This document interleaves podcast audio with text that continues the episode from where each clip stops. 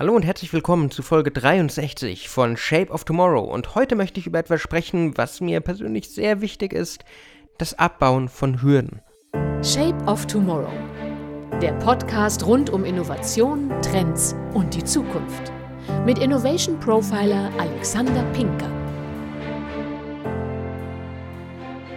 Wir haben in der Vergangenheit und in den vorherigen Folgen immer sehr, sehr viel über neue innovative Ideen gesprochen. Wir haben übers Weltall gesprochen, über die Bemühungen und Bestrebungen der Großen unserer Zeit, wie Jeff Bezos, wie Elon Musk, wie Sir Richard Branson, wie sie immer wieder eine Barriere nach der anderen nehmen.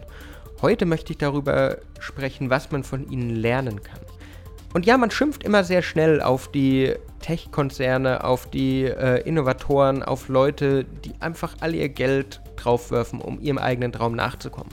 Und ja, es ist teilweise sehr kritisch zu betrachten.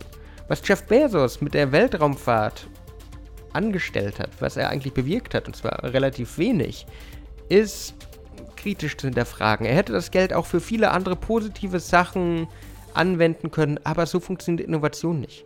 Das heißt, man darf eigentlich gar nicht sofort schimpfen und sagen, hätte er doch, würde er doch, wie es das Internet auch nach der Raumfahrt tat, sondern muss einfach auch mal rational betrachten, dass Innovation kleine Schritte braucht, die manchmal wehtun, die manchmal auch nicht immer nachvollziehbar sind und die nicht immer den richtigen Weg gehen oder den Weg gehen, der auch der optimale wäre, aber die alle notwendig sind zum großen Ganzen. Hätte es Experimente nicht gegeben, hätte es Wettkampf nicht gegeben, hätte es Wettbewerb nicht gegeben, hätten wir beispielsweise wahrscheinlich nicht die Elektrizität, wie wir sie heute haben. Der Kampf zwischen Nikola Tesla und Alpha Edison, das ist nichts Neues. Das waren Konkurrenten, so wie es Jeff Bezos, Sir Richard Branson und Elon Musk auch sind. Aber sie haben unserer Zukunft etwas gebracht, was wir uns heute gar nicht mehr wegwünschen könnten. Strom, Elektrizität, eine neue Art von Kommunikation, die die ganzen industriellen Revolutionen, die die Maschinen, die Computer, die Innovationen, auch die Raumfahrt erst möglich gemacht haben. Es braucht manchmal diesen Mut, in Träumen, Visionen zu denken und sich dann auch einfach nichts zu geben und zu sagen, hey, die Hürden sehe ich, aber es ist mir egal, nämlich ich arbeite für das große Ganze. Hier können wir was lernen. In der Weltraumtechnologie, in dem ganzen Weltraummarkt, in dem wir uns gerade befinden, da ist es dieses Denken in anderen Sphären, dieses Denken im Weltraum, dieser Wettkampf um den ersten Platz im All. Und das ist alles so weit weg, aber vielleicht auch nicht. Dadurch, dass man allerdings die Vordenker hat, dadurch, dass es die Leute gibt, die da in die Technologie investieren, die mutige Schritte gehen, die ihr Geld auch dafür investieren, es zu tun. Natürlich auch sehr getrieben durch egoistisches Verhalten, sehr getrieben dadurch, dass sie polarisieren wollen und auffallen wollen. Trotz allem, daneben ist immer noch sehr viel Gutes für die Zukunft drin. Sei es, dass man die Technologie nutzt, die für den Weltraum erschaffen wurde, um das Leben auf der Erde besser zu machen. Wie man beim Hyperloop sieht, der zum Beispiel für das Transportwesen auf dem Mars geschaffen wurde, wie man bei der Solartechnologie sieht, die eigentlich erschaffen wurde, um auf dem Mars dann auch Strom zu generieren, seien es aber auch einfach neue Antriebe, Booster-Systeme oder eine ganz neue Art von Innovationskraft, die wir vielleicht verloren geglaubt haben. Weil wenn ich in Visionen denke, wenn ich in einem Utopia denke, wenn ich einfach mir vorstelle, was könnte sein, wenn ich mich von den Grenzen von Zeit oder Raum löse und einfach mal ausbreche aus dem, was wir als gegeben betrachten, dann kommen Innovationen zustande.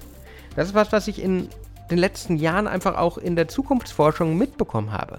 Wenn ich mit Unternehmen wirklich Ideen erschaffe, und zwar nicht für morgen, übermorgen, für die nächsten fünf Jahre, sondern für die nächsten 10, 15, 20 Jahre, dann werden die echt kreativ, dann brechen sie auch aus und kommen auf ganz neue Gedanken, weil man sie aus der Zeit gelöst hat. Jetzt steht das anders und ich habe bei den Innovationen, Produktinnovationen vom Weltraum schon drüber gesprochen. Jetzt löst zum Beispiel auch noch die ganzen Hindernisse, die die Erde mit sich bringt. Sei es Schwerkraft, sei es feste Ressourcen, sei es schlechter Baugrund, sei es was auch immer. Und werde dann da auch kreativ. Allein diese Kombination aus Möglichkeiten, allein diese Kombination aus Chancen, die eröffnet ganz neue Potenziale, ganz neues Denken und ganz neue Möglichkeiten. Anders, hybrid, vorausdenkend ranzugehen an ein Thema. Und das brauchen wir. Wir brauchen Träumer, wir brauchen Visionen, wir brauchen Menschen, die sagen, es könnte doch auch so sein. Oder wenn das und das nicht wäre, wie wäre es damit? Ja, das fehlt manchmal ein bisschen im rationalen Denken. Ja, es ist nicht rational, dass ich davon träume, auf dem Mars zu sein. Ja, es ist nicht möglich, dass ich zwingend sofort morgen den Mond kolonialisiere, aber es sind Möglichkeiten, die mir neue Innovationskraft geben. Das heißt, wir brauchen die Träume, wir brauchen die Visionäre, wir brauchen die Leute, die den Kopf wortwörtlich in den Sternen haben, die aber auch sagen, hey, unsere Kultur geht dahin. Weil sie, diese Ikonen, diese Vorandenker, sie befeuern wieder neue Leute, die sein wollen wie sie, die in ihre Fußstapfen treten wollen oder die den Markt entdecken. Hätte man damals beim Goldrausch nicht jemanden gehabt, der erstmal Gold entdeckt hätte und gesagt hat, hey, da ist eine Goldader, lass mal machen, dann wäre einerseits natürlich auch viel Leid erspart worden, andererseits hätte es den Goldrausch nie gegeben. Die Leute wären nie motiviert gewesen. Hätte es damals nicht den Pionier gegeben, der sagte, wir brauchen keine schnelleren Pferde, wir brauchen ein Auto, dann würden wir nicht die Autos haben, über die wir jetzt auch immer sehr viel diskutieren. Manchmal muss man sich einfach von dem Gegebenen lösen und sagen, was wäre wenn? What if? Was wäre, wenn wir das tun? Und warum macht es keiner? Weil so entstehen Innovationen. Von den Leuten, die sich einfach nichts geben. Die sich natürlich profilieren wollen. Weil warum auch nicht? Wir Menschen sind einfach so. Die aber auch im Großen und Ganzen einer Zukunft entgegensteuern, die sie erschaffen wollen. Und das ist was, liebe Hörerinnen und Hörer, das müssen wir uns für unser eigenes Tun, für unser Leben, für unseren Alltag, für unser Unternehmertum in meinen Augen auch mitnehmen. Etwas erschaffen wollen, das in Zukunft bestehen bleibt. Den Status quo hinterfragen und neue Möglichkeiten an den Mann bringen. Das sind Sachen, die sind einzigartig. Das sind aber auch Sachen, die bringen Chancen ohne Ende. Daher, wenn ihr aus dieser Folge, aus Folge 63 von Shape of Tomorrow etwas mitnehmen sollt, dann dieses. Lasst euch nicht das Träumen verbieten. Lasst euch nicht das Visionen haben verbieten. Lasst euch nicht stoppen in einem Utopia, statt einem Dystopia zu denken. Brecht aus. Steckt den Kopf in die Sterne und probiert Neues aus. So entsteht Innovation, nicht nur in der Zukunft, sondern auch im Jetzt. Das war's wieder mit der heutigen Folge. Ich hoffe, ich konnte euch für die Zukunft begeistern. Wenn euch die Folge gefallen hat, würde ich mich natürlich freuen, wenn ihr mir folgt, wenn ihr mir ein Like da lasst. Sonst hören wir uns nächste Woche wieder. Ich wünsche euch eine wunderbare Restwoche. Bis dann und ciao. Shape of Tomorrow.